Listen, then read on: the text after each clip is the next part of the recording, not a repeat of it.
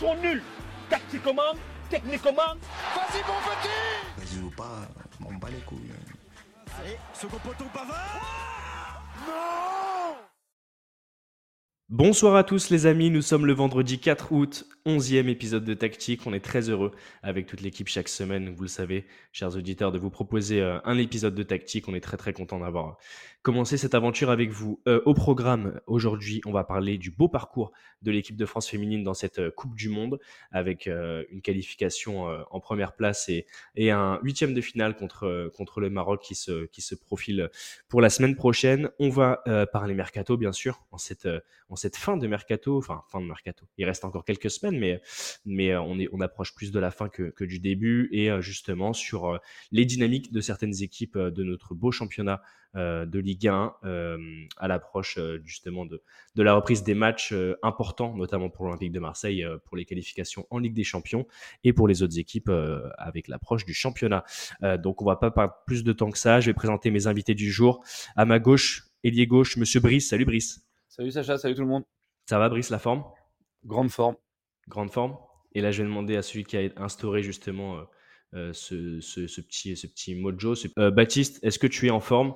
En forme olympique, mon Sacha. Ça fait plaisir d'être de retour dans Tactique avec la Ligue 1 qui se profile et les, et les enregistrements tous les vendredis. Là, on est, on est chaud, on est chaud patate. Bon, c'est super. Ça nous fait plaisir que tu sois en forme. et là, j'ai mon attaque en vedette, celui qui va planter quand je lui mets dépasse euh, quand on est au 5 et, aussi qui arrive à terminer les actions proprement euh, dans chaque épisode de tactique. J'ai Samy qui est avec nous aujourd'hui. Salut Samy. Salut Sacha, salut tout le monde.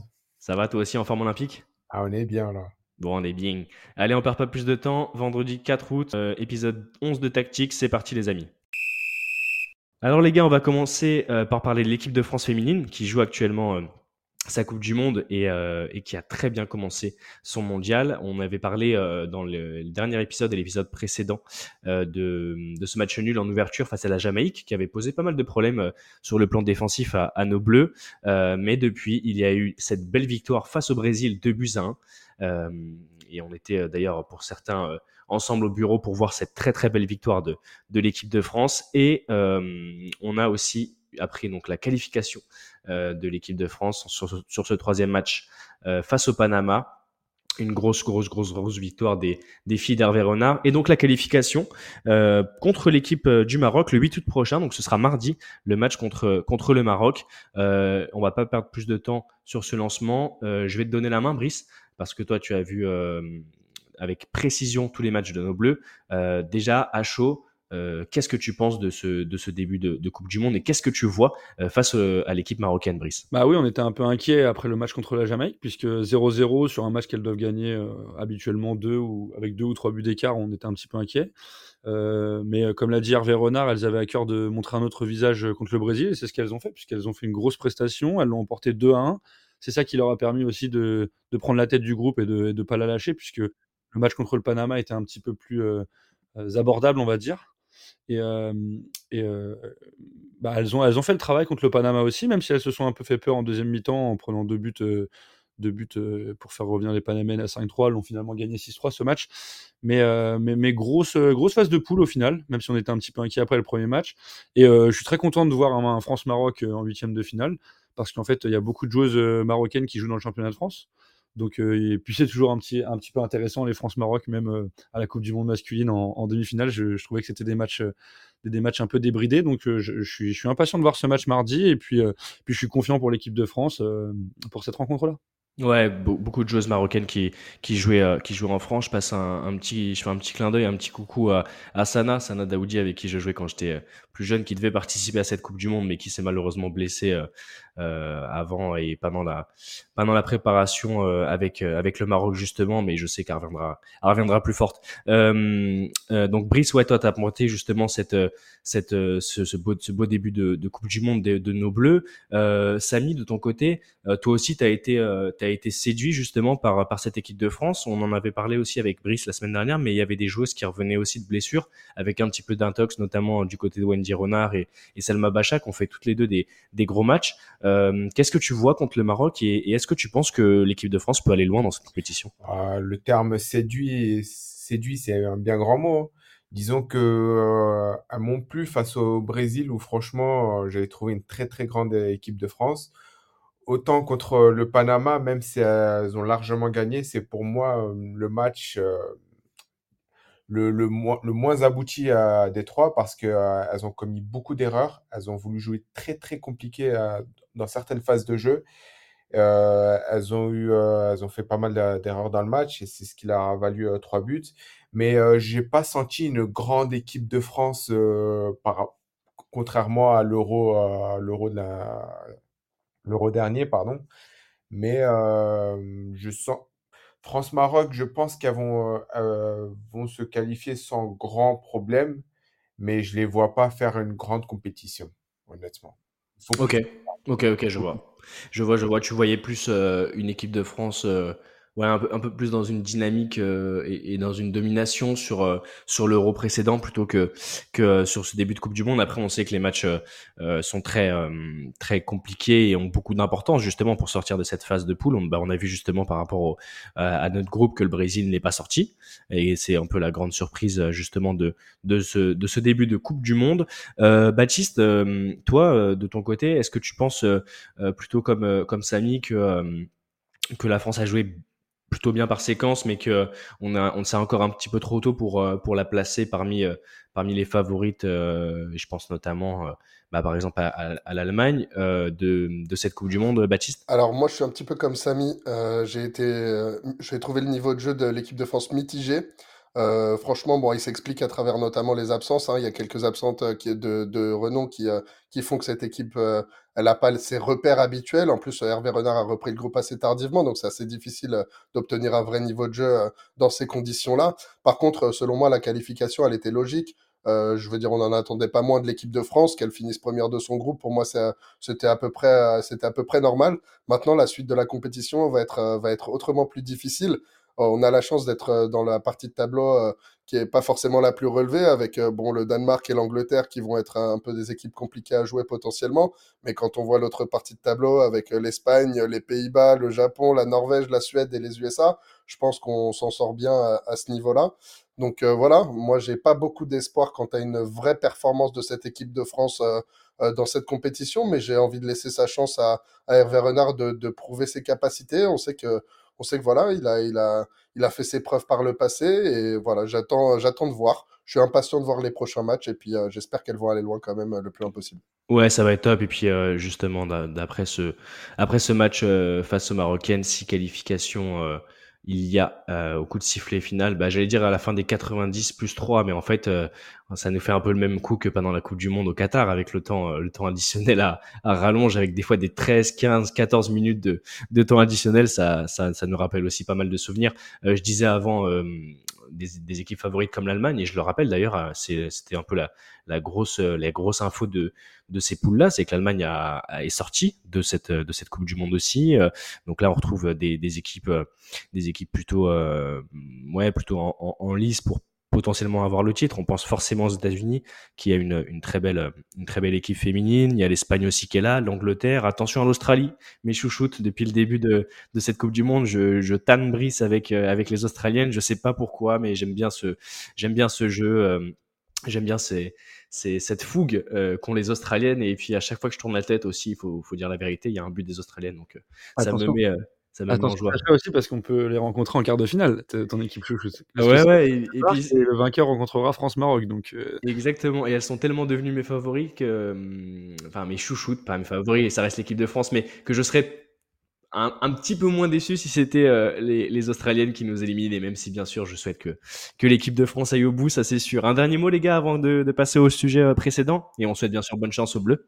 je voulais rajouter, euh, puisque tu as bien fait de le citer, que les, la surprise des éliminations euh, du Brésil et de l'Allemagne, mais euh, faut pas oublier que le Portugal a failli sortir les États-Unis aussi à la dernière minute euh, sur une frappe sur le poteau. Donc, même le, grandissime favori américain a failli sortir en phase de poule. Donc, certes, je suis d'accord avec les, copains, le, match, enfin, en tout cas, les trois premiers matchs de l'équipe de France euh, n'étaient pas les plus aboutis qu'ils ont pu faire euh, sur ces derniers mois, mais en tout cas, ils ont fini euh, premier de leur poule et elles ont fait le taf, quoi. Ouais, ouais, si je me trompe pas, c'était un match qui s'était soldé par, par un 0-0 entre, entre les États-Unis et le Portugal, avec une équipe portugaise plutôt intéressante, hein, avec pas mal de, pas mal d'occasions et, qui ont pu faire peur justement à cette, à cette sélection un petit peu bah, qu'on pourrait comparer peut-être peut-être à l'Allemagne justement ou au Brésil euh, du côté des hommes avec, euh, avec une surdomination dans, dans pas mal d'époques, l'Espagne aussi euh, dans les années 2010. vous voyez un petit peu le tableau. messieurs, je vous demande juste peut-être vos petits pronos pour France-Maroc, comme ça on pourra le ressortir justement après l'émission de... après l'émission, après le match, quand on fera l'émission de tactique et le, et le, débrief notamment de ce match-là. je vais commencer par Baba. Tu penses quoi, Baba, de ce match? Moi, je vois un match compliqué avec une, euh, la décision qui se fera en fin de match et je dirais 2-1 pour la France. Ok, Samy, à toi 4-1. 4-1 pour la France Ouais.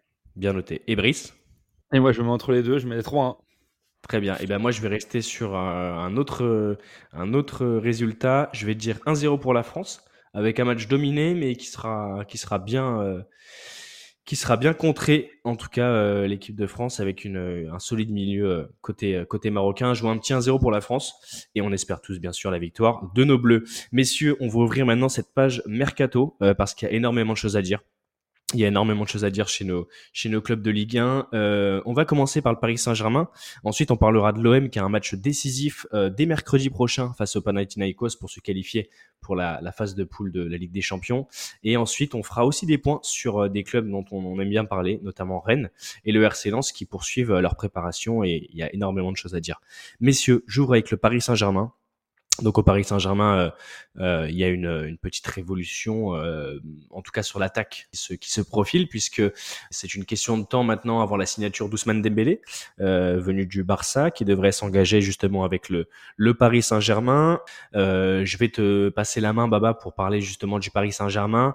de l'autre côté, on l'a appris, et ça a été relayé, mais c'est une info qui vient d'Espagne, une info des médias espagnols, notamment de Marca, je crois, mais qu'il y avait peut-être aussi des contentieux déjà avec Luis Enrique dans Tactique, on essaye à chaque fois de vérifier nos informations et de, vous donner justement des, des choses concrètes. Là, on parle de rumeurs, c'était juste pour mettre un petit peu en, perspective avec l'arrivée du coach euh, Luis Enrique euh, au, Paris Saint-Germain. Baba, je pense que de toute façon, tu vas, tu vas un petit peu balayer toute l'actualité euh, du PSG. je te passe les clés du camion, Baba. Ouais, merci Sacha. Bah écoute, une fois n'est pas coutume, il y a beaucoup de choses à dire sur le mercato du Paris Saint-Germain. Euh, pour moi, bon, on va commencer par dire qu'on n'est que le 4 août et qu'il reste encore beaucoup de temps. Il reste un mois de mercato à, peu près. Donc, euh, on va pas tout de suite avoir des positions trop arrêtées. Mais pour l'instant, ce mercato, il est décevant. Euh, il y a un véritable manque d'ambition ou un manque de projet euh, qui est très concret. Il y a, y a, des raisons à cela, probablement à cause du cas Mbappé qui bloque toutes les tractations parce qu'évidemment, c'est pas pareil de proposer à des joueurs un projet avec Mbappé ou sans Mbappé. Donc cette situation, elle bloque concrètement le club. Même si le club a repris une position de force, ça, ça, s'annonce assez compliqué pour les arrivées. Euh, on nous a promis en début de mercato des grandes ambitions avec Bernardo Silva ou Harry Kane, et on se retrouve sans manquer de respect à ces joueurs avec euh, Ousmane Dembélé et Gonzalo Ramos. Euh, je veux dire, euh, on nous avait promis donc un des meilleurs buteurs européens depuis, des, depuis de nombreuses années, ainsi qu'un vainqueur de Ligue des Champions. Et puis on a une promesse, certains très bons joueurs, euh, Gonzalo Ramos qui a marqué de nombreux buts dans le championnat portugais, mais qui, euh, qui manque de référence au plus haut niveau. Et puis Ousmane Dembélé qui a toujours été un, un immense potentiel, mais qui n'a jamais réellement prouvé au plus haut niveau et qui manque de constance avec beaucoup de blessures euh, ces dernières saisons. je pense que la dernière saison pleine qu'il a fait, c'était à Dortmund. Donc c'est des, promesses qui sont, qui, sont, un petit peu décevantes par rapport aux ambitions du mercato du Paris Saint-Germain. je rajouterais que euh, les autres recrues, comme je l'avais déjà évoqué dans les, euh, précédents épisodes de tactique, sont des recrues qui, pour moi, manquent d'ambition également. On n'a pas de vrai titulaire en puissance qui se dégage. On a vu que là, euh, il y avait potentiellement l'entrée de Skriniar en jeu qui, par rapport à la, à la blessure de Kimpembe, pouvait essayer de gratter du temps. On va voir si potentiellement il pourra retrouver un rôle de titulaire. Mais sur le côté gauche, ça m'étonnerait que, Hernandez puisse grappiller du temps de jeu face à Nuno Mendes, ou en tout cas En tout cas, il y aura de la rotation, c'est une certitude, mais à mon avis, il s'annonce pas être un titulaire en puissance. Donc euh, voilà, il y a, on a recruté euh, en termes d'effectifs, il y a eu pas mal de, mal de joueurs qui sont arrivés, des bons joueurs certes, hein, avec euh, Marco Asensio qui fait euh, un bon début de préparation. Moi, j'ai été très satisfait de, ses entrées de jeu et de, de ses titularisations, mais ça manque clairement d'ambition. On parle d'un autre côté de, des problèmes politiques qui s'annoncent déjà dès le 4 août euh, au Paris Saint-Germain. Alors ça, c'est une première, hein, on en a toujours eu, mais d'habitude, c'est un petit peu plus tard dans la saison. On parle déjà d'un départ de Luis Campos par rapport à la situation d'Mbappé, ce qui pourrait euh, à la fois être euh, plutôt logique puisqu'il n'a pas réussi à, concrétiser les, raisons pour lesquelles il devait être embauché au club. Et puis Luis Enrique qui aurait fait part d'un mécontentement selon les informations de Marca. Vous savez ce que je pense des informations de Marca et des journaux espagnols, mais celle-ci, elle, m'apparaît un petit peu moins, un petit peu moins saugrenue puisque forcément, j'imagine que Luis Enrique est perturbé par rapport à la mise en place de son système, par rapport à la mise en place de son équipe, parce qu'il ne sait pas s'il va pouvoir compter sur Mbappé la saison prochaine, et que ça change euh, littéralement tout. Ça change tout dans l'organisation de son équipe avec les joueurs dont il dispose déjà, mais ça change tout par rapport aux ambitions du mercato. Est-ce qu'il va falloir recruter vraiment encore un joueur, encore une pointure? Euh, C'est très différent à ce niveau-là. Et enfin, je terminerai euh, euh, par dire que toutes les recrues qui ont été faites euh, jusqu'à maintenant, euh, elles, comblent certains secteurs de jeu. Donc, on a des recrues offensives et défensives, mais on a, on, selon moi, le PSG a un sérieux problème au milieu de terrain. Euh, J'ai regardé un petit peu les milieux de terrain qui ont été alignés sur les matchs de préparation. Je veux dire, il y a beaucoup de jeunes joueurs, il y a très peu d'expérience. Ça va être très très délicat d'aligner un milieu de terrain comme ça pour des gros matchs en Ligue des Champions. Encore plus si Marco Verratti venait à partir et à, à, jouer la saison prochaine en Arabie Saoudite. Alors là, je pense qu'on on va avoir des très gros manques au milieu de terrain, ce qui était déjà une problématique récurrente les deux dernières saisons au Paris Saint-Germain. Alors là, j'imagine qu'il va falloir foncer sur un milieu de terrain. Et euh, je ne vois pas, malheureusement, parmi toutes les cibles potentielles euh, qui se trouvent actuellement en Europe et qui sont euh, potentiellement annoncées sur le départ, je vois pas de grosses cibles qui pourraient arriver au, PSG. Donc je suis très inquiet à ce niveau-là. Et, euh, et puis, donc, j'espère que, que, le Paris Saint-Germain fera le nécessaire. Et je termine un, une dernière petite chose, euh, c'est que le, Paris Saint-Germain prend énormément de risques au niveau des gardiens. C'est-à-dire que là, on a fait le choix de, de, ne pas prendre de véritable euh, doublure pour, euh, pour Donnarumma, ou de lui prendre une doublure, mais qui est une promesse également dont on n'a pas vraiment de certitude. En cas de blessure, notamment en cas de blessure au début de saison, je me demande qui va jouer la Ligue des Champions au poste de gardien.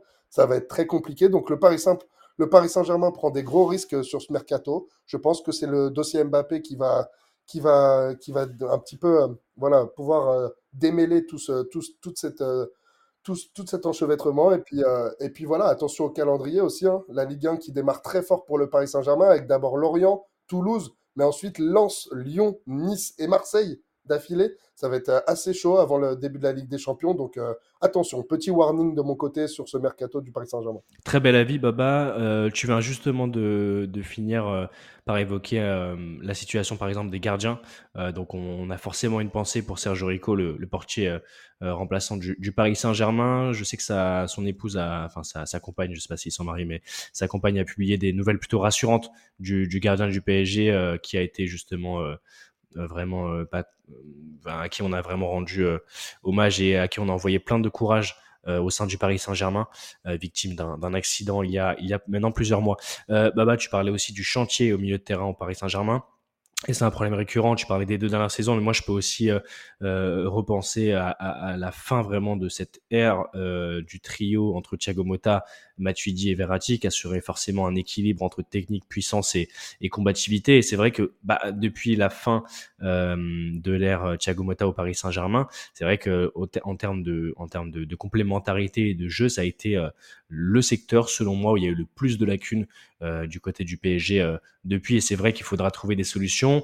Euh, maintenant sur l'attaque, on a parlé justement, euh, et je vais te faire la passe après Brice, mais on a parlé justement de l'arrivée d'Ousmane Dembélé, que Baba a très juste titre, selon moi, euh, sur lequel il émet des doutes, puisque Dembélé, on, on le connaît, c'est tout feu tout flamme, c'est un super joueur et c'est un très grand talent euh, du football mondial. Néanmoins, le corps parle Euh, il a enchaîné plusieurs blessures. Il n'a pas toujours confirmé. Voilà. Et pour Gonzalo Ramos, je voulais préciser que euh, on parlerait d'une proposition et d'un accord conclu avec avec le Benfica autour de 75 65 plus 15, donc avec le avec les bonus 65 millions d'euros plus 15 millions de bonus, qui nous amènerait à peu près à 80 millions d'euros. Bah, je voulais juste revenir sur un truc et puis après peut-être que tu réagiras, mais je, je passe la la main à Baptiste, à Brice pardon.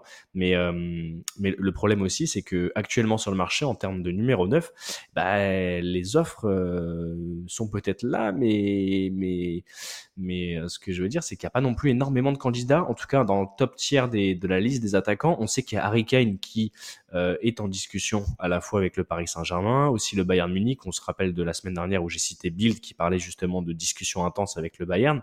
Mais, euh, c'est vrai que c'est le poste euh, sur lequel il y a le plus de... de de, besoins euh, bah, et où c'est le plus compliqué de trouver des, joueurs performants. Brice, je te fais la passe euh, par rapport à ce que vient de dire Baba justement euh, sur euh, ce mercato mitigé, euh, des matchs qui vont arriver rapidement et puis euh, bah ouais justement est-ce que on va réussir à avoir enfin une stabilité que ce soit politique, mais aussi sur le jeu. Euh, ce serait déjà bien de réintégrer peut-être euh, Mbappé ou de le faire partir, puisque Khalil voudrait le voir arriver du côté du, Real Madrid. Brice, je te passe la main. Bah vous, avez, tout bien, tout bien résumé au niveau du PSG. Euh, L'attaquant du, Benfica qui, est susceptible de venir, moi je trouve que, comme tu l'as dit, ça fait, ça fait un peu cher. Et puis ça ressemble grandement à un plan B, ou voire un plan C. Puisque comme on comme tu l'as justement dit, je pense que le PSG misait plus sur Harry Kane mais il semble prendre euh, la route euh, du Bayern. En tout cas, c'est la piste qu'il qui semble privilégier. Euh, donc, euh, donc c'est un bon attaquant euh, qui pourrait venir, mais c'est vrai que c'est pas l'attaquant de renom dont on nous, dont on enfin, qu'on attend pour remplacer Kylian Mbappé, qui pour le coup, en tout cas, va sûrement partir cet été. En tout cas, c'est le vœu du PSG. Et et Dembélé, Dembélé bah, vous avez bien résumé. Dembélé, c'est un très bon joueur, plein de potentiel, mais on n'a pas l'impression qu'il ait fait une saison pleine depuis qu'il soit parti de Dortmund. Donc on reste un petit peu sur notre fin euh, concernant Dembélé. À voir après ce qui, ce qui donnera au, PSG, mais euh, c'est vrai que ça fait penser encore à des seconds choix. On l'a souvent évoqué euh, ici à Tactique sur le mercato du PSG, mais comme l'a rappelé Baptiste, c'est pas des joueurs, alors à part Dembélé et, puis pour le coup Ramos qui viendrait, mais le recrutement globalement, c'est pas des joueurs qui vont jouer titulaire. Euh, c'est plutôt des joueurs d'appoint ou des joueurs qui, permettent de compléter un effectif qui était un petit peu défaillant. on a pu s'en rendre compte en Ligue des Champions l'année dernière. Donc euh, au niveau du recrutement, je suis d'accord aussi avec toi, Sacha, sur le milieu de terrain. C'est vrai que c'est un chantier depuis, euh, le fameux trio euh, dont tu as parlé. Et euh, bah, c'est vrai que c'est un point faible euh, du, du PSG parce que bah, ça, manque, ça manque cruellement d'expérience. et bien surtout, comme l'a rappelé Baptiste, si Verratti s'en va, ce sera une vraie, vraie problématique pour jouer la Ligue des Champions. Et je rejoins aussi le dernier point que vous avez évoqué sur les, sur les gardiens. Euh, déjà, moi, mis de sérieux doutes sur Donnarumma, mais ça, c'est un avis euh, personnel. Et euh, je comprends pas ce qui a été fait dans le dossier avec euh, Kaylor Navas. Donc, euh, comme l'a rappelé très justement Baptiste, si euh, Donnarumma avait un problème ou des contre-performances ou une blessure euh, importante, bah, le PSG serait bien embêté pour jouer la, plus grande compétition européenne dès septembre. Donc, donc ouais, un petit peu très très mitigé aussi sur le, mercato du PSG qui n'est pas fini, comme l'a rappelé, bah, comme vous l'avez rappelé, on attend le départ de Kylian Mbappé et qui pourrait tout débloquer. Il pourrait permettre de recruter plus de façon, en tout cas des joueurs plus importants euh, parce que les liquidités devraient, devraient rentrer. Donc, euh, donc on attend. Euh, on, en avait parlé au dernier épisode de Tactique, hein, mais on attend que Kylian Mbappé s'en aille pour débloquer tous les autres dossiers. Ouais, on attend qu'il Kylian Mbappé s'en aille pour débloquer les autres dossiers. On sait que ça représente énormément, hein. énormément d'argent et ça viderait euh, un petit peu, euh, enfin, ça libérerait un petit peu de, de masse salariale peut-être pour les autres euh, chantiers du Paris Saint-Germain, notamment le milieu, comme on l'a évoqué. Baba, tu voulais rajouter un truc, euh, tu voulais refaire un, un, petit point et puis après on enchaînera avec le rival historique, l'Olympique de Marseille. Oui, oui, exactement, Sacha. Je voulais rajouter une petite chose, c'est que c'est, je, je, vais rebondir sur ce que tu viens de dire, Brice, c'est qu'en effet. Euh, le, dossier Mbappé, il est, il est, c'est la clé dans ce, dossier, justement. Et, euh, on a deux possibilités. Si jamais il reste, évidemment, l'équipe va se construire autour de lui, qui va sûrement récupérer une position axiale euh, dans cette équipe, à moins que, à moins que Gonzalo Ramos euh, prenne vraiment des galons et puisse s'afficher en, en tant que titulaire, mais bon, j'ai quelques doutes là-dessus. Mais s'il part, euh, il faudrait surtout qu'il parte pas trop tard pour que le club ait le temps de se retourner. Euh, vous disiez qu'il n'y avait pas forcément trop de neufs sur le marché. Il y en a quand même. Il suffit juste d'avoir les moyens pour aller les, pour aller les chercher et pour, pour leur donner envie de venir au Paris Saint-Germain. On parle quand même d'un club qui, qui peut offrir des très gros salaires, qui a quand même des grosses ambitions avec un projet qui est, qui est en construction. Donc je pense à, par exemple, à, on a beaucoup parlé de Victor Osimhen. On a dit que on a dit que le, club de Naples était intransigeant face à un prix qui est extrêmement élevé, mais en cas de départ de Kylian Mbappé, le PSG aura largement les liquidités pour, euh, pour faire venir un Victor Osimhen. Euh, puis en plus, en termes de salaire, on n'est pas du tout sur les mêmes registres. Je pense aussi, par exemple, à un Mohamed Salah dont on n'a pas beaucoup parlé, qui est un petit peu, euh, qui est un petit peu hors de ce mercato parce qu'il a prolongé assez, récemment. Mais moi, ça, ça, me- plairait de voir Mohamed Salah au PSG. Euh, Il y a quelques possibilités qui sont à explorer. Et Harry Kane, tu l'as dit, euh, Brice, hein, la, piste, elle se, il, il se dirige euh, de plus en plus vers le Bayern Munich, mais ça, prend du temps. Y a le Bayern, on sait que c'est un club qui fait pas non plus des énormes folies sur le mercato, comparé au président de Tottenham, Daniel Levy, qui est plus, voilà, qui est plus qui est dur en affaires, donc euh, je ne sais pas si ce dossier va se décanter. Il y a encore des possibilités pour le Paris Saint-Germain. Il faudrait juste que le dossier Mbappé ne traîne pas trop et que les, que les deux parties communiquent pour qu'on puisse envisager sereinement l'avenir du club, parce que sinon, on va se retrouver avec une équipe qui aura qui aura un système de jeu et puis, euh, et puis des, des, joueurs qui n'auront pas beaucoup joué ensemble avant la reprise de la Ligue 1 et le début de la Ligue des Champions, et ça, et ça risque d'être compliqué. Donc, euh, donc attention, et puis priorité au recrutement au milieu de terrain, comme vous l'avez dit très justement. Mais justement, Baba, je voulais, je voulais euh, parce que tu m'as, tu m'as fait une liste de, des attaquants euh, que tu aimerais bien euh, voir au Paris Saint-Germain. Tu as listé Salah notamment, mais, mais par rapport à Gonzalo Ramos, 22 ans, qui a un prix, bah, pour moi, pour le coup, qui n'est pas, euh, qui n'est pas euh, surenchéri euh, de la part du Paris Saint-Germain pour l'acquérir. On sait que les, les attaquants sont, sont très chers. Euh, aux Imen, on se rappelle du prix euh, du président De Laurentiis. Enfin, c'était euh, le prix euh, qui, qui, qui- qu'il voulait en échange de, de la vente de son attaquant. Euh, Baba, toi, ça, justement, ça te, ça te chauffe pas euh, Gonzalo Ramos au, au Paris Saint-Germain? Mais si, ça me chauffe parce que je trouve que c'est c'est un bon joueur. D'ailleurs, je me souviens de la double confrontation contre le Paris Saint-Germain en Ligue des Champions. J'ai trouvé qu'il était excellent et je trouve que c'est une promesse du football euh, futur. Mais après, on connaît les promesses du football. On- je me souviens très bien de Darwin Nunez quand il arrive à Liverpool où on se disait oh là là, ça va être, ça y est, il va casser la baraque et finalement, qu'est-ce qui s'est passé? Euh, il faut, euh, il faut être patient avec ce Ouais. genre de joueur. Et le contexte du PSG, qui est un contexte très compliqué, euh, c'est très difficile d'arriver et de dire à Gonzalo Ramos, 22 ans, bon, ben maintenant, c'est toi le numéro 9 de cette Mm. équipe, c'est toi qui dois mettre une trentaine de buts euh, cette saison, c'est toi qui vas porter euh, le, le- le- sur tes épaules le remplacement de Kylian Mbappé qui est parti au Real Madrid. Ça me paraît très, très Ouais. compliqué. Alors évidemment, toutes les responsabilités pourraient se porter du côté de Neymar, qui, veut- qui, qui a annoncé qu'il voulait redevenir le plus grand joueur du monde au Paris Saint-Germain.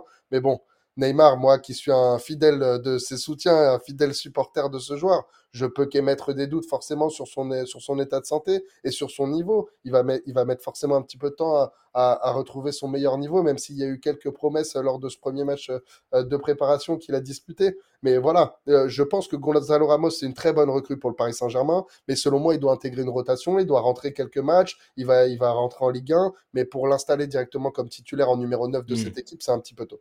C'est clair, c'est clair. Et puis de façon euh, tactique, euh, euh, ne manquera pas de vous communiquer euh, justement les, les dernières, les derniers éléments, surtout les inquiétudes de Baba à l'approche de cette saison euh, 2023-2024 qui va, qui va s'opérer sous les ordres de Luis Enrique s'il ne part pas euh, d'ici là avant. On ouvre la page sur l'Olympique de Marseille qui va jouer certainement son match le plus important de ce début de saison mercredi 9, euh, donc mercredi prochain, en se déplaçant euh, sur les terres du Panathinaikos en ce troisième tour qualificatif pour les, les barrages, euh, enfin le barrage qualificatif pour la Ligue des Champions. Euh, Samy, je vais te, je vais te laisser la main. Marseille, c'est une équipe que tu suis euh, avec grande attention. Ils ont joué les joueurs de de Marcelino, ils ont joué euh, mardi euh, une défaite contre contre Leverkusen. Euh, déjà, est-ce que tu as vu des des choses intéressantes? Il y a Aubameyang qui a qui a foulé la pelouse avec le maillot de, l'Olympique de Marseille. Ça va être bah, comme le pointait Brice la semaine dernière, il me semble, un, match aller qui va être déterminant puisque l'OM doit accrocher quelque chose, je pense, en, en, en Grèce avant de de recevoir justement les Grecs euh, au Vélodrome. Euh, donc Samy, qu'est-ce que tu en penses? Qu'est-ce que tu vois euh, déjà dans ces matchs de préparation et pour le match décisif de la semaine prochaine? Et, voilà, explique-nous un petit peu dans quel état d'esprit tu es. Avant même déjà de parler des matchs amicaux qui ont eu lieu précédemment, je voudrais surtout parler, enfin, je voudrais parler aussi du, du mercato que réalise l'Olympique de Marseille et je vais surtout reprendre une expression euh, qui est couramment utilisée euh, par, les médias. Il faut avoir les moyens de ses ambitions. L'Olympique de Marseille a parfaitement cerné cette expression parce que c'est ce qu'ils font euh, depuis le début de ce mercato. Marseille est un club ambitieux. Ils, mettent les moyens pour recruter des, des, grands joueurs comme notamment Kondogbia ou Aubameyang pour ne citer que.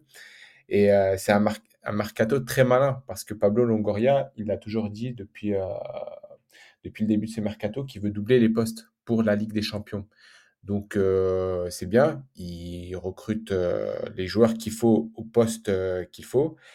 ils vont jouer contre, le Panathinaikos. Pour moi, c'est un gros gros match à double enjeu, que ce soit sportif et aussi économique, parce que si Marseille ne se qualifie pas en Ligue des Champions, ils vont pas avoir, ils vont pas gagner, ils vont, ils vont perdre de l'argent, pardon.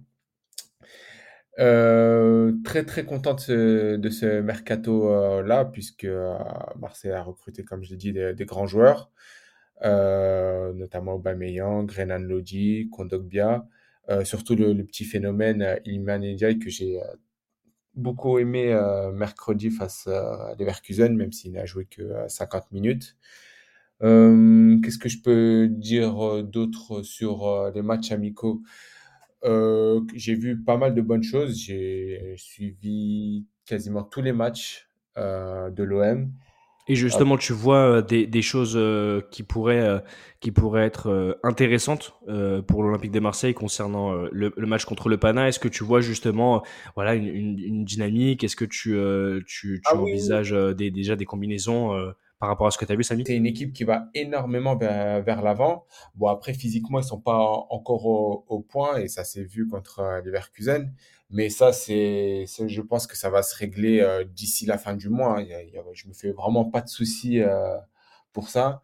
Et j'aime beaucoup notamment Ismail, Ismail Assar, qui a été très, très, très remuant face à, à Leverkusen, notamment grâce à, sa pointe de vitesse. Et je pense que déjà, pour ma part, je pense que le côté droit, Klaus et ça, je pense que ça, ça, va, ça va faire du sale cette saison. Je, pense euh, vraiment. Et euh, contre le Panathinaikos, match aller en Grèce, ça risque d'être un peu chaud hein, parce que euh, on connaît, on, tout le monde connaît l'ambiance qu'il y a là-bas dans ce pays. C'est une très très grosse ambiance. On l'a vu notamment il y a deux ans face au PAOK Salonique en Conference League où ça a été très très chaud. Euh, mais euh, je pense que les Olympiens vont assurer, euh, vont assurer l'essentiel parce que Panathinaikos, comme seul danger potentiel, je vois le, le petit Bernard, le Brésilien, je ne sais pas si vous en rappelez. Bien sûr, qui avait fait une, une, Coupe du Monde, notamment avec, euh, avec le Brésil. C'est pour moi le, le seul poison qu'il peut y avoir dans cette équipe du, du Pana mais euh, ça devrait le faire. Bah, merci beaucoup Samy pour ce, pour ce tour d'horizon assez précis. Brise de ton côté, euh, bah, tu deviens de plus en plus euh, un amateur de l'Olympique de Marseille, hein, mon Brice. Non, mais blague à part, toi aussi, tu as suivi beaucoup ce qui se fait, ce qui se fait actuellement en termes de matchs amicaux, mais notamment sur sur les derniers renforts offensifs en la personne d'Ismaël Assar et après de de Bameyang arrivé un petit peu plus tôt du côté de l'OM, Renan Lodi à gauche, on en a déjà parlé, et Kondogbia au milieu de terrain. Brice, quel est ton état d'esprit? Euh, Je rajoute aussi Iliman Ndiaye qui va être une très bonne recrue. Donc, j'imagine, hein, on peut pas s'avancer, mais en tout on, a déjà, on a déjà loué assez souvent le travail de, Longoria au niveau recrutement. C'est pour ça que je suis euh, vraiment très, euh, très euh, impatient de voir le début de saison de l'OM parce que le recrutement est très bon, je trouve, et, c'est un peu, je trouve, des dynamiques un peu opposées avec celles du PSG. Alors, toute proportion gardée, puisque le PSG a un effectif encore bien au-dessus de l'OM, mais en tout cas, ça envoie des messages positifs aux supporters, ce genre de recrutement. Et, si tu me permets, Brice, pour le coup, là, on peut clairement dire que l'OM a pris les dispositions. Tout à l'heure, Samy, tu parlais euh, justement de d'avoir les moyens de ses, ambitions et de ses envies. Euh, là, cette année, l'OM a fait un mercato assez costaud et j'ai pas cité d'ailleurs Iliman Ndiaye, mais tu viens, de le faire, donc c'est très bien, Brice, mais euh, assez costaud et qui peut se mettre aussi dans une position euh, d'une obligation de podium, voire de deuxième place cette année, euh, Brice. Ou de première place, bien sûr, sans, sans, sans évoquer justement les scénarios avec le Paris Saint-Germain, mais c'est intéressant ce que tu viens de dire. Alors, la première place, ce sera pas l'objectif euh, annoncé, mais bien sûr qu'il doit l'avoir dans un coin de la tête un petit peu en mode surprise, mais, mais la deuxième place, c'est clair. La deuxième place, pour moi, c'est les, favoris pour finir deuxième cette saison. Et, ce qu'a dit Samy est très juste. le fait d'avoir doublé les postes, c'est très important. Euh, parce que l'OM manquait un petit peu de profondeur d'effectif euh, l'année dernière. Et là, ils ont un effectif beaucoup plus fourni. Et ça va être très important puisque le début de saison euh, va être chargé pour l'Olympique de Marseille. Donc là, il y a le match contre le Pana mercredi. après, ils vont recevoir Reims en première journée de Ligue 1 samedi. Match retour contre le Pana mercredi, mardi suivant. Et euh, ça enchaîne après avec la Ligue 1, plus euh, s'ils se qualifient contre le Panas, que l'on pense euh, tous, ils vont jouer un autre match de barrage contre un club encore un petit peu un petit peu plus huppé logiquement. Et donc, ils vont avoir dans ce mois d'août, on va dire, sept matchs officiels importants. Donc, c'est pour ça que c'est bien d'avoir un effectif avec tous les postes doublés, un effectif fourni avec des joueurs des joueurs très intéressants. Leur début de saison en Ligue 1 est plutôt abordable, mais justement, s'ils n'avaient pas doublé ces postes, ça aurait pu être problématique. Ils auraient pu perdre des points. Je pense euh, la réception contre Reims, normalement, ils devraient faire le plein euh, sur ce match, mais ils vont avoir un match à Metz euh, en deuxième journée, ils vont recevoir Brest en troisième journée, ils vont aller à Nantes lors de la quatrième. Donc, c'est des matchs largement à leur portée qu'ils doivent gagner, mais sans une profondeur de banc comme ils sont en train de se la construire. Euh, ça aurait pu être compliqué et, en tout cas euh, faire perdre des points en route qui, pourraient être importants à la fin de saison pour finir en deuxième, troisième, voire, euh, voire au-dessus. Donc donc c'est très intéressant de, voir ces matchs-là. Et puis, bah, comme on l'a déjà dit la semaine dernière, moi je les vois faire un résultat correct au Pana, peut-être un match nul ou, même une courte victoire, et, du coup s'imposer tranquillement au Vélodrome au, match retour. Ouais, bah après on espère aussi une large victoire hein, avec maintenant Obama devant, ça pourrait aussi euh, concrétiser euh, un bon match, une, une victoire large. Euh, Samy, tu voulais euh, reprendre par rapport à, à ce que Brice disait peut-être, ou justement avec avec la, la, vie un peu un peu plus tranchée que, que Brice a eu, Samy? Ouais, je voudrais juste revenir sur un petit point qu'avait dit Brice tout à l'heure au niveau des ambitions de l'OM en championnat. Tu as dit, Brice, tout à l'heure que Marseille viserait la deuxième, voire troisième place en championnat. Tu confirmes? C'est bien ce que tu as dit. Ah bah pour moi, je les vois viser la deuxième place parce que euh, et alors dans un coin de leur tête, ils, viseront la première, je pense, mais officiellement, ils, jouent, ils jouent la deuxième place. Et pourquoi ils, ne viendraient pas titiller le PSG Bah tout simplement pour euh, la, grosseur d'effectifs et euh, et le, la valeur des joueurs. Après, certes, tout va dépendre encore de, de Mbappé. On va en revenir toujours et encore à lui. Euh, tout va dépendre de son transfert cet été ou, non, mais, euh, mais euh, et, du recrutement qui sera fait derrière du PSG. Mais logiquement, ils ont plus d'assises et une plus grosse expérience et surtout un plus gros, gros budget. Mais on a déjà vu précédemment, que ce soit en France ou même à l'étranger, des petites, enfin des entre guillemets des petites équipes qui ont réussi à, à titiller les gros, que ce soit Lille il y a deux ans ou Monaco en 2017. Mais Montpellier aussi avant, bien sûr, mais il y a toujours des exemples. Qui... C'est pour ça que je te dis, ce sera pour moi, ils sont clairement capable d'être champion de France à la fin de la saison prochaine. Mais ça, c'est pas l'objectif affiché officiellement par le club en début de saison. Je pense pas. C'est clair, les gars. Et je trouve que la voie vers laquelle Samy euh, s'oriente, elle est assez intéressante parce que si on se replonge notamment sur la saison précédente, donc Lens a fait vraiment une, une, une saison stratosphérique et, euh, et, et, a mérité, je pense, selon moi, sa, sa place de dauphin. Mais euh, avec justement les renforcements et les renforts euh, de, de cette équipe euh, marseillaise. si on, on, on, fait un petit parallaxe et on met en comparaison par exemple avec la saison dernière, on se rappelle aussi de beaucoup de matchs de l'Olympique de Marseille au Vélodrome justement où il ne faisait pas le plein. On se rappelle de ces de ces points perdus en fin de en fin de championnat, mais aussi pendant le pendant le cœur de la saison. Et, et voilà, je pense que c'est à la fois intéressant, super intéressant ce que tu dis d'ailleurs, Samy. Ton petit coup de frein, Brice, et, ta mise en, en, en perspective, notamment avec le Paris Saint-Germain et la profondeur de, de banc, elle est assez intéressante. Et du coup, je vais passer la main à Baba pour euh, trancher dans le vif. Bah écoute, euh, les gars, moi je suis prêt à prendre les paris, hein, Samy, si tu veux, euh, pour la fin du championnat et voir si l'OM va pouvoir titiller le PSG en, championnat. Moi, je vais te dire, j'y crois pas beaucoup, mais si tu veux, on se fait un petit pari d'amis. Pas de souci.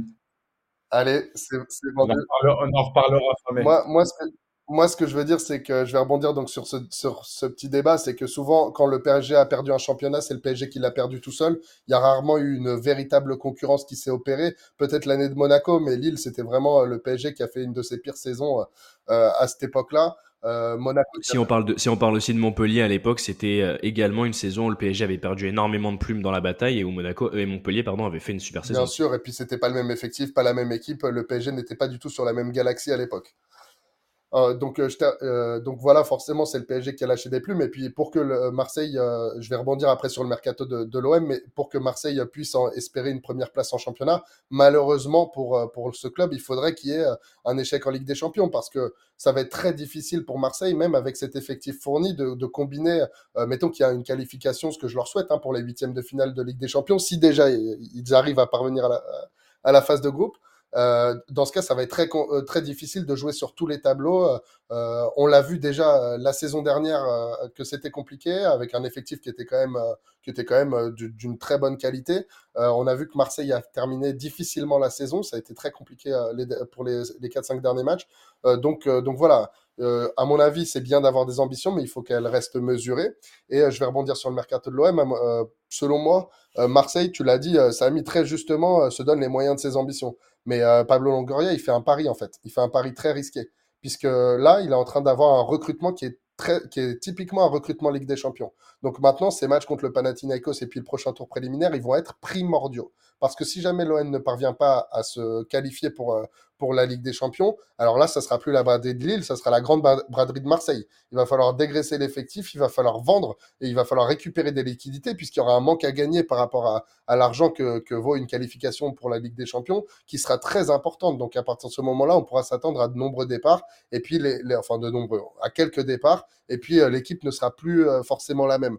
Et puis en plus, euh, je trouve que ce mercato, donc pour moi, il est très cohérent, il est très bon, il est, il est, excellent. Vous l'avez dit, les, tous les postes sont doublés, c'est très bien. Peut-être euh, mis à part le latéral droit, mais on parle de, de Meile qui devrait potentiellement euh, euh, voilà, arriver. En tout cas, il y a des négociations, il y a des tractations qui sont en cours.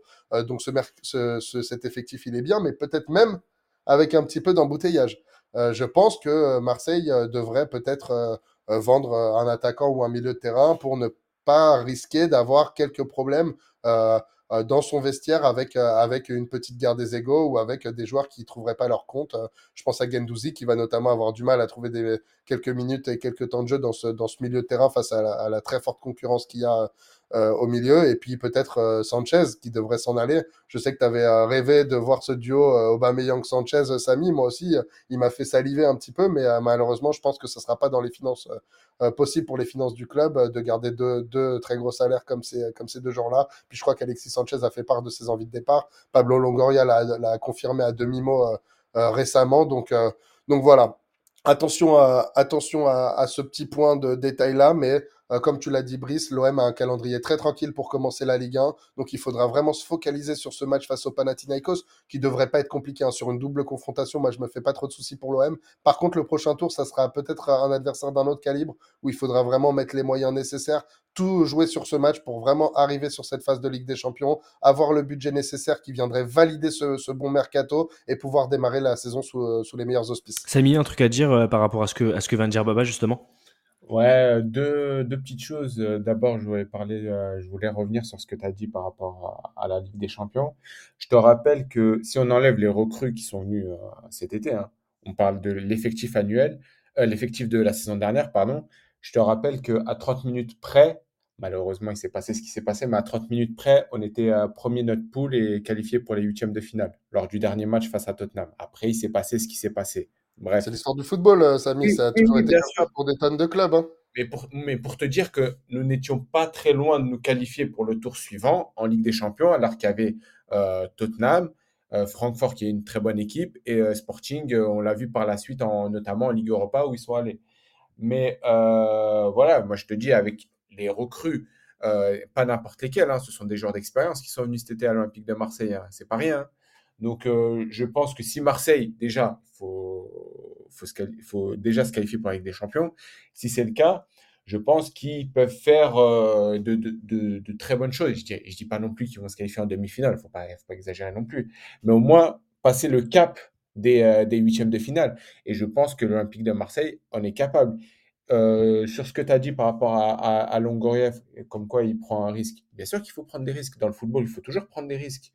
Euh, voilà. Et euh, je voulais revenir sur, euh, aussi sur ce que tu avais dit sur Alexis Sanchez. Je suppose que tu as écouté ce qu'a dit Longoria. Il a dit que Sanchez, à demi-mot, que c'était mort, mais à la condition qu'il y ait un, départ dans le secteur offensif. Je te rappelle que Under est en instance de départ et potentiellement Malinowski. Imagine-toi si les deux y partent. Donc ça peut laisser une grande place pour Alexis Sanchez. Tu voudrais dire que justement Longoria profiterait euh, par exemple d'un éventuel départ de Dunder hein, dont on avait parlé justement euh, dans l'épisode précédent, qui se destine peut-être à, à, à, rejoindre la Istanbul et, et le Fenerbahçe. Euh, donc toi, tu verrais peut-être euh, l'avancée du dossier, notamment bah, par rapport au plan financier et justement un allègement de la masse salariale, euh, donc d'Alexis Sanchez en cas de départ d'un autre joueur offensif, Samy, c'est ça? Ah oui, ah oui, tu, tu profites. Tu as un joueur d'expérience qui a, bon, il a 34 ans, mais c'est un joueur d'expérience qui connaît, qui connaît déjà le club, qui connaît le championnat, euh, qu'est-ce que tu veux de plus? Ouais, ouais. C'est vrai que le, c'est vrai que le calcul euh, pour euh, pour pour Longoria sera sera sera aussi intéressant à ce moment-là. On sait qu'il est, il peut être persuasif, le dirigeant olympien, et euh, je trouve quand même en, en faisant la synthèse, messieurs, de, de vos avis, qu'il y a il y a quand même en tout cas beaucoup de positifs et ça, ça fait plaisir en parlant de, l'Olympique de Marseille. Bien sûr qu'il faudra assurer la qualification pour euh, la Ligue des Champions. Bien sûr que euh, euh, Baptiste, toi tu pointais justement peut-être un effectif taillé Ligue des Champions et, qui pourrait peut-être être, insuffisant dans une course à deux tableaux avec la Ligue 1 à droite et, la Ligue des Champions à gauche. Samy, toi tu as pointé justement avec avec justement ce que ce que ce que tu as en tête et ce que tu ressens les ambitions euh, les ambitions et, ce qui pourrait être fait par l'Olympique de Marseille. On souhaite justement euh, que l'OM fasse une grande saison et je pense que ce sera positif aussi d'avoir euh, bah, des équipes comme comme Marseille, comme Rennes dont on va parler juste dans cinq secondes et aussi par exemple de Monaco, de Nice, des équipes qui sont de plus en plus compétitives. Ça ne fera que tirer le niveau du championnat de Ligue 1 vers le haut. merci messieurs pour cette belle page sur l'OM. On va maintenant passer du coup à Rennes que je viens de citer. Euh, parce que Rennes bah, fait une bonne préparation, fait une très bonne préparation. On sait que les matchs de préparation peuvent être euh, parfois un petit peu euh, des, matchs sur lesquels il ne faut pas tirer non plus de 10 000 conséquences et, et conclusions. Maintenant, 5-0 face à Nottingham Forest et 2-1 face à West Ham, euh, bah, on peut dire que le groupe René vit bien. Brice, euh, je vais te, te, passer la main euh, pour pour Rennes, euh, qui a notamment enregistré dans ce mercato bah, l'arrivée de, de, Ludovic Blas, de en provenance du FC Nantes, euh, petit petit joueur virevoltant, et et aussi d'Enzo Lefebvre. Donc Brice, toi, tu voulais souligner justement ce début de ce début de, de pré-saison, euh, dirons-nous, de, du Stade Rennais et, euh, et tu entrevois de, de, belles choses euh, sous l'égide de, de Monsieur Genesio. Bah exactement, surtout que comme tu l'as rappelé, c'est quatre victoires et un nul dans cette pré-saison, dans ces matchs amicaux, dont un joli 3-1, je te corrige, c'est 3-1 contre West Ham. ils ont battu Brest dans un... 3-1, ont... désolé, j'ai piqué du nez à ce moment-là, j'ai pas vu le troisième. pas de souci, mais il y a eu 5-0 aussi contre Nottingham. Les recrues qui me paraissent euh, intéressantes. Donc, comme tu l'as rappelé, euh, Enzo Lefebvre 20 millions, euh, Ludovic Blas 15 millions. Et euh, faut pas oublier le retour de prêt d'un joueur que je connais bien puisqu'il a joué à la GIA toute la saison dernière, c'est Mathis Sablin qui a marqué aussi pour, pendant ses matchs amicaux, notamment lors du match. je dis que je dise pas de bêtises. oui, c'est contre Nottingham qu'il a marqué, donc lors du dernier match amical. Euh, je regardais un petit peu aussi les, prochains mouvements qui sont annoncés euh, à Rennes, parce qu'on le rappelle aussi au niveau des départs, il y a eu euh, Serou Girassi qui est parti à Stuttgart pour 9 millions, Loïc Badé pour, qui est parti pour 12 millions à Séville, et surtout, le dernier transfert qui en date, le, jeune Leslie Hugo Choukou, 27,5 millions à Chelsea, donc un, milieu def, un milieu défensif qu'il va falloir remplacer. Et il y a la piste notamment Nemanja Matic qui est est cité par l'équipe pour le remplacer. Concernant, concernant le Hugo Choukou, là, on parle encore d'un, d'un, d'un, d'un transfert vers Chelsea. Euh, donc là, on cite un, un, pensionnaire de Ligue 1. Mais si on prend le nombre de joueurs français à, à Chelsea, on va bientôt dépasser le, euh, comme je l'appelais à l'époque, Châteauneuf, euh, Newcastle, qui avait recruté euh, toute la terre entière chez nos Français, Brice. Bah, c'est clair. Et puis, il faut aussi souligner le, le, travail que fait Rennes avec les jeunes, parce que c'est un joueur, un très jeune joueur avec beaucoup de potentiel et qui a été vendu à Chelsea, qui pour le coup est le club européen qui, qui mise le plus sur les, les jeunes et qui, comme tu l'as dit, a une colonie de joueurs français euh, incroyable et pas que de joueurs français, une colonie de joueurs tout court parce que l'effectif de Chelsea est, ouais, est, pléthorique. C'est clair que des fois pour partir en vacances, faut prendre trois quarts euh, à Chelsea.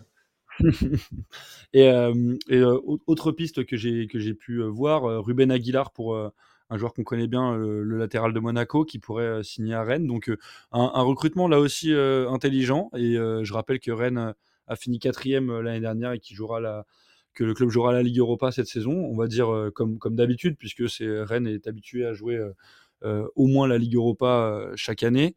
Donc je, suis, je suis assez intéressé aussi par le, le, le recrutement fait par le Stade Rennais, et puis je suis curieux de voir ce qui va se passer dès la première journée de championnat. En plus, c'est une réception de, de Metz. Mmh.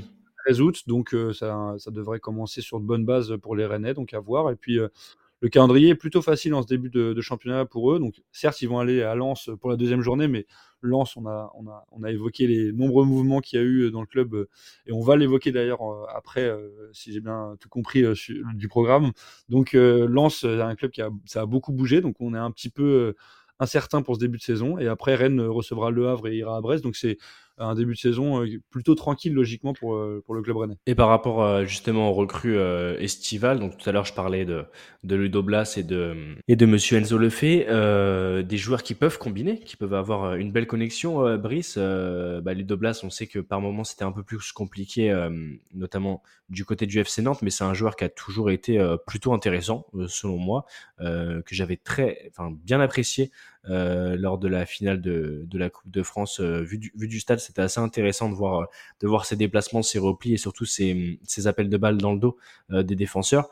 bah, Brice, toi, je pense que tu as été aussi bah plutôt content de voir des joueurs avec ce profil rejoindre les rangs rennais et, pouvoir justement bah faire monter un peu le, le niveau offensif de l'équipe parce que l'année dernière, on l'avait vu en début de saison un, très très bon niveau euh, offensif des Rennais et puis après avec la blessure de Martin Terrier, ça avait été un peu plus compliqué à ce niveau-là, mais euh, mais je pense que ça a dû te plaire ça aussi. Bah oui, je suis d'accord avec toi. Déjà sur le plan offensif, Rennes euh, c'est une un effectif très très fourni. Donc je suis je suis très satisfait de ce qu'il propose sur le plan offensif. Et comme tu l'as dit, Ludovic Blas, enfin en tout cas depuis quelques années, c'est le meilleur joueur de Nantes selon moi. Et euh, c'est un joueur très percutant qui peut apporter, euh, qui peut apporter pas mal de choses. Donc, euh, je suis vraiment curieux de voir ce qu'il va donner dans, dans cet effectif, mais, mais qui est déjà un effectif déjà bien en place, hein, avec des joueurs, comme tu l'as dit l'année dernière, malheureusement, Martin Terrier s'est blessé assez gravement et, et, a manqué une grande partie de la saison.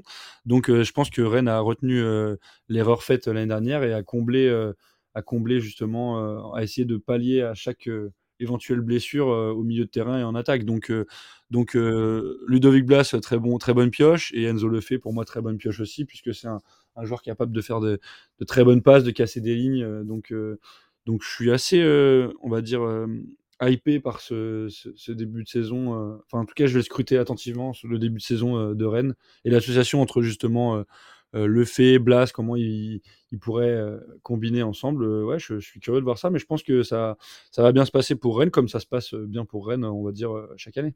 Ouais, c'est intéressant. Et puis moi, je voulais aussi souligner justement le travail fait bah, depuis euh, depuis quelques saisons maintenant par par Bruno Genesio, euh, qui, on le sait, l'année dernière avait eu un petit moment un petit moment de moins bien. On parlait d'éventuellement voir le éventuellement de voir un départ du du coach, mais mais en tout cas voilà, il remplit pour pour cette saison et, et je pense que avec l'effectif fourni euh, en attaque, Brice, tu viens de le souligner, et, euh, une solidité aussi parce que euh, Rennes, bah voilà, a terminé cinquième du, du championnat, donc a su aussi protéger ses cages et, faire et faire le plein de deux points au moment opportun. Baba, est-ce que tu penses comme Brice que c'est une saison qui pourrait s'avérer assez intéressante bah, chez nos amis bretons?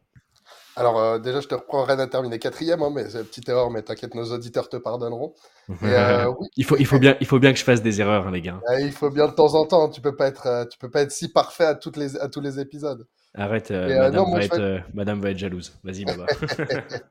Moi, je valide, je valide, je valide, je valide euh, ce que vient de dire Brice, euh, notamment sur le, sur le potentiel offensif de cette équipe. Ils ont, euh, Rennes, ils ont une attaque de folie avec, euh, avec plein de joueurs de, de très haut niveau. Et on pense au retour de Martin Terrier qui va leur faire vraiment énormément de bien. Euh, je pense que c'est vraiment la véritable recrue de, de la saison prochaine. Ça sera Martin Terrier si jamais il arrive à revenir à son plus haut niveau. On sait que c'est très difficile après les blessures. Je crois que, après ces grosses blessures, je crois qu'il aura passé huit mois en dehors des, des terrains. Mais moi, euh, je suis quand même un petit peu. euh, un petit peu circonspect sur ce mercato parce qu'en effet, euh, Rennes s'est ren- renforcé au milieu de terrain, a pris des joueurs de talent, a pris des bons joueurs de ballon qui, qui peuvent combiner. Vous avez tout bien résumé à ce niveau-là, mais pour moi, ça manque de pointure.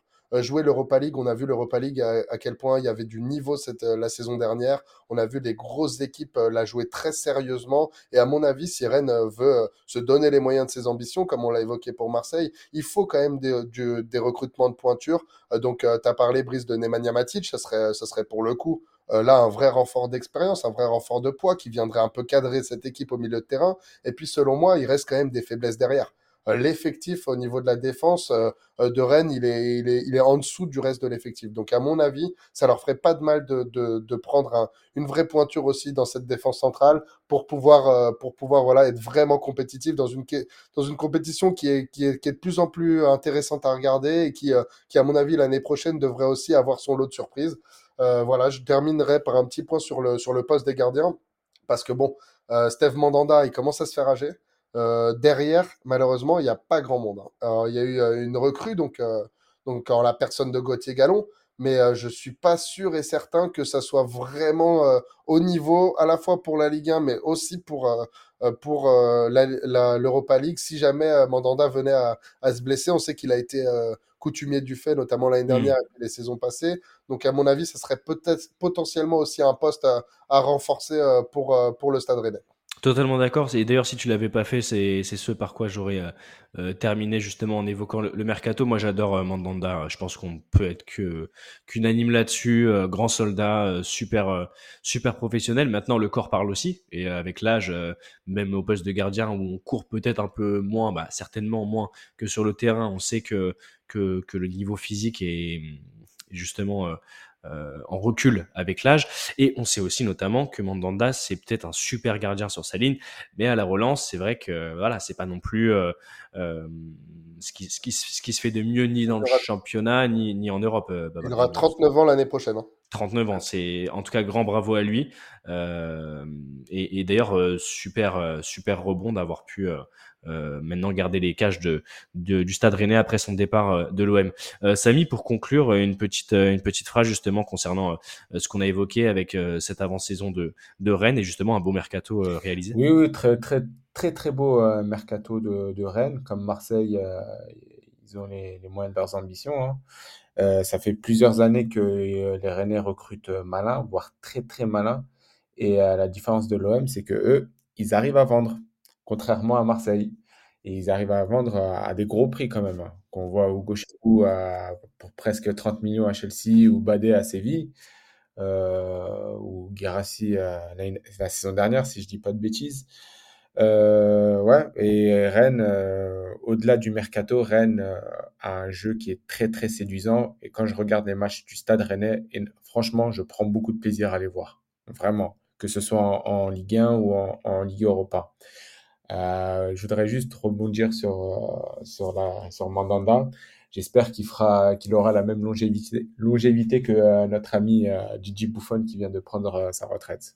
Ouais, ouais, très beau clin d'œil, Samy, c'est cool d'y penser. C'est vrai qu'on on en a parlé entre nous, mais j'avais, j'avais pas forcément noté ça dans le conducteur. Mais ouais, ouais, bah, big up à, big up à Gigi. Hein. J'ai connu une expérience incroyable au plus haut niveau. On se rappelle justement. Il a connu que trois clubs. Il a, il a connu que trois clubs, mais il a connu tellement de matchs et tellement. Et je pense qu'il doit avoir tellement de maillots dans sa garde-robe que euh, il pourrait, il pourrait euh, aider euh, chaque équipementier euh, de, de, de, de chaque club dans chaque championnat pour pour euh, le, le maillot, euh, le maillot et de gardien. Euh, Donc messieurs, euh, là on a fait un beau point sur Rennes et je suis content d'ailleurs qu'on puisse en parler dans tactique euh, de ces équipes comme Rennes, comme Lens à présent, euh, sur laquelle on va on va faire un point. Baba, tu vas tu vas nous expliquer ce que tu voulais dire et, et, développer sur Lens. Mais en tout cas voilà, c'est une fierté pour moi et pour nous les gars, je pense de pouvoir de pouvoir parler de toutes les de toutes les équipes, de pas forcément se focaliser que sur les grosses équipes et d'avoir un podcast euh,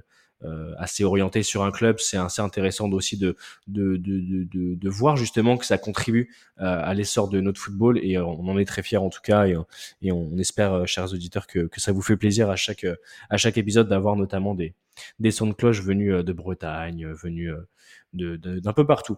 Euh, messieurs, euh, dernière petite page de cette émission, et puis après, euh, on, se donnera rendez-vous euh, la semaine prochaine. Mais Baba, tu voulais évoquer Lens. Alors moi, Lens, j'ai vu le dernier match face au Torino, soldé par, par un nul 0-0. Pour le coup, je pense qu'on peut enlever le mot nul de ce match. C'était une rencontre exceptionnelle, en tout cas en termes de rythme. Je pense que tu vas, tu vas y revenir dessus, Baba, mais j'ai trouvé ce match hyper intéressant. Euh, deux équipes euh, complètement complètement folles avec des occasions italiennes sur peut-être des attaques un peu plus placées, mais euh, mais des contres éclairs du côté du Racing Club de Lens qui a terminé deuxième la saison passée. voilà, bah, fais-nous un petit tour d'horizon de de Lens et qui doit jouer d'ailleurs demain, donc samedi, face à, Manchester United, Baba. Ouais, alors écoute, moi j'avais envie de parler de ce club parce que c'est un club qui m'a vraiment qui m'a vraiment impressionné la saison dernière et puis la saison d'avant, donc j'avais beaucoup de d'ambition. On en a parlé ensemble plusieurs fois au bureau et ailleurs. Moi, j'avais beaucoup d'ambition pour ce club la saison prochaine. Je me réjouis à l'idée de les voir en Ligue des Champions et d'aller de, de, que le Stade Bollard puisse recevoir des grosses équipes. Pour moi, c'est quelque chose de formidable pour le football. Mais je dois dire que je suis très inquiet. Je suis très inquiet parce que euh, Lens euh, n'a perdu aucun de ses matchs de préparation jusqu'à maintenant, mais euh, Lens, euh, ça va être, à mon avis, un peu plus compliqué pour la suite. Et je vais m'expliquer. En, on sait que la force de lance, ça, a toujours reposé sur son, collectif.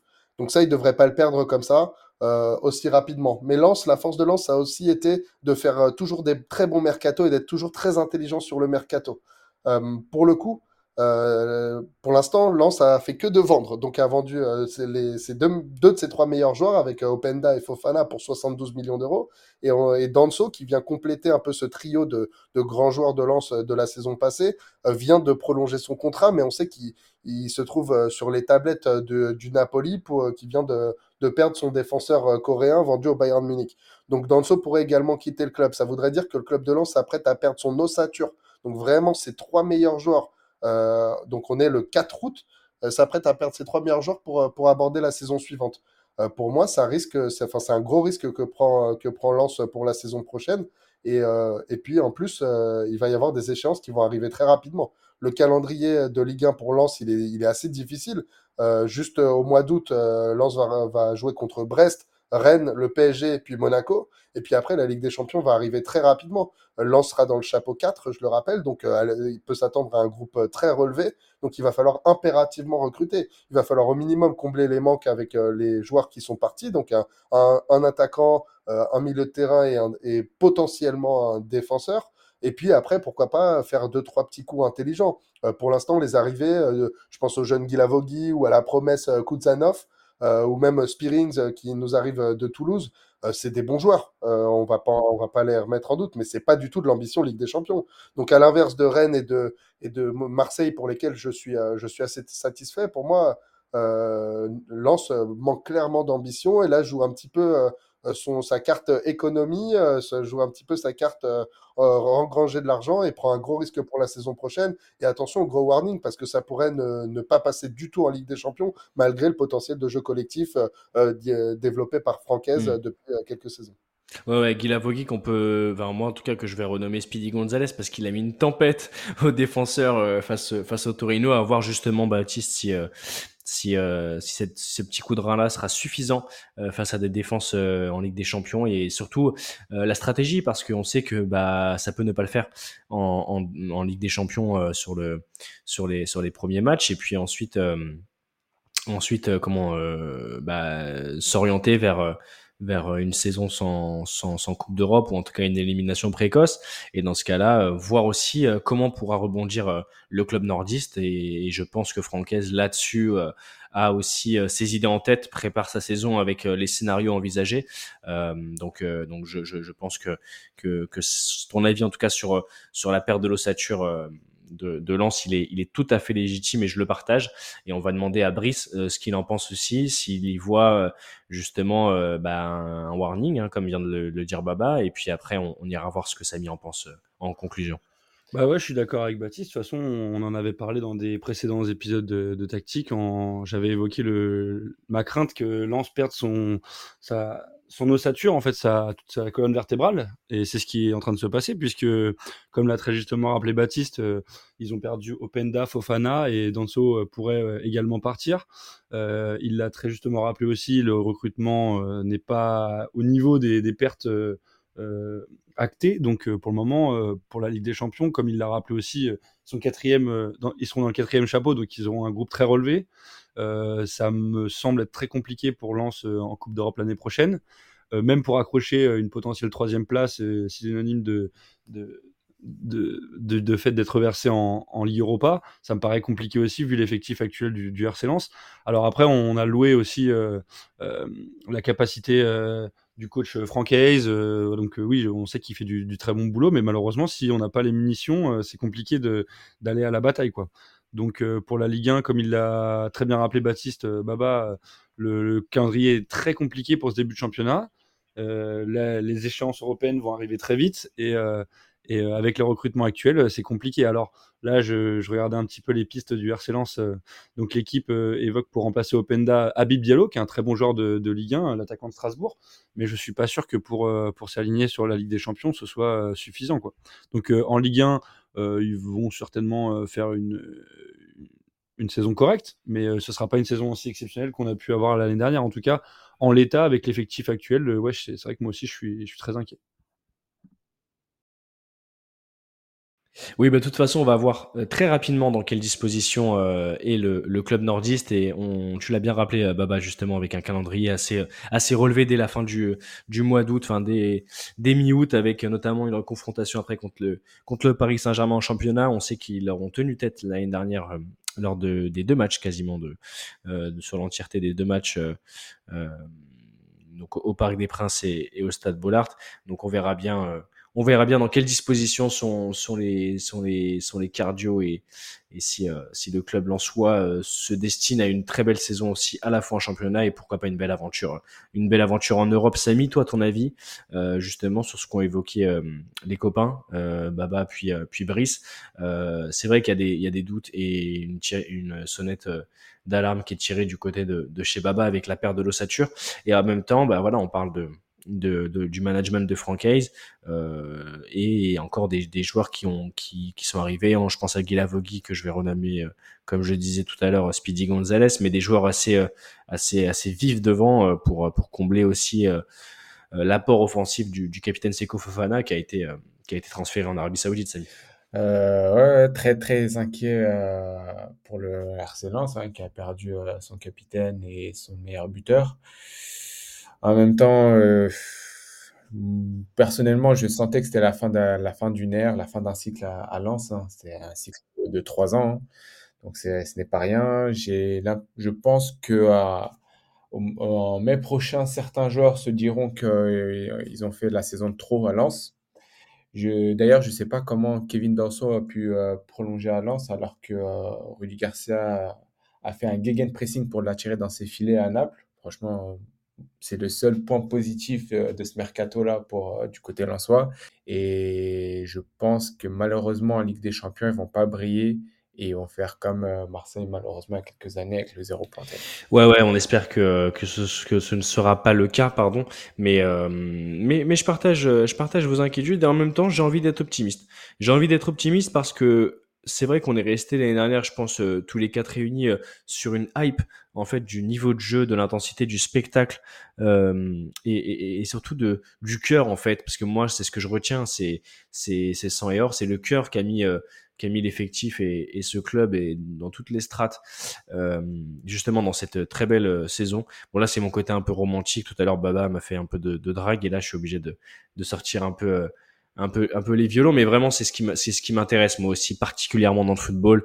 C'est bien de parler euh, euh des transferts et c'est ce qu'on fait hein, dans le dans le dans le podcast tactique euh, sur l'été là. On parle des transferts on parle des des négociations. Ça c'est important mais on en reviendra toujours au même point c'est que le football c'est un plaisir et c'est aussi euh, une joie de, de, de, de, jouer. Donc même lorsque c'est en professionnel, j'aspire à, à, à, pouvoir euh, voir justement euh, ces, euh, ces, ces, sentiments partagés par les joueurs, ces émotions. Et je pense que ça ne peut que euh, renforcer des liens dans un effectif, dans une aventure. On l'a déjà vu précédemment avec, euh, avec bah, notamment bah, l'année dernière avec Lens. On l'a vu à l'époque, tout à l'heure, on, on, on on a touché un mot avec Montpellier qui avait réussi à rafler le titre face au Paris Saint-Germain. Voilà, c'est à la fois des aventures footballistiques, des aventures d'hommes et, et, et, en tout cas, et de femmes aussi. Tout à l'heure, on parlait de football féminin. C'est important aussi de mettre le football féminin parce qu'il le mérite en avant. Et, euh, et voilà, c'était ma petite touche euh, sentiment euh, pour conclure cet épisode. Les gars, je vais, euh, je vais en profiter pour vous remercier.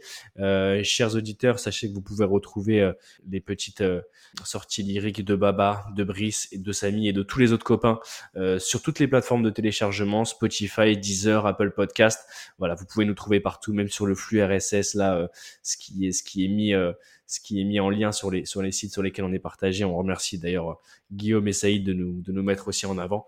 Euh, voilà. Donc les gars, merci Baba. Merci à toi Sacha, merci les gars, c'était un très bon épisode encore ce, ce, ce soir. Ouais, c'est super. Merci Brice de ton côté, côté gauche. Merci Sacha, merci les gars, ça fait ça fait plaisir d'être avec vous. Voilà, merci Samy aussi euh, pour pour ton ton œil sur l'Olympique de Marseille et tes expertises euh, assez poussées. Merci Samy. Merci à toi, merci les gars, c'était un kiff. C'était un kiff. On se dit euh, à la semaine prochaine, chers auditeurs, pour l'épisode 12 de Tactique. Euh, le quiz reviendra. Euh, pas de quiz sur cet épisode 11, on avait énormément de choses à dire, mais il y aura le quiz de retour pour l'épisode 12 la semaine prochaine. D'ici là, continuez à suivre le foot, à kiffer le foot, à manger le foot, à boire du foot et à, à dormir et rêver foot. C'était Tactique, épisode 11. Ciao, ciao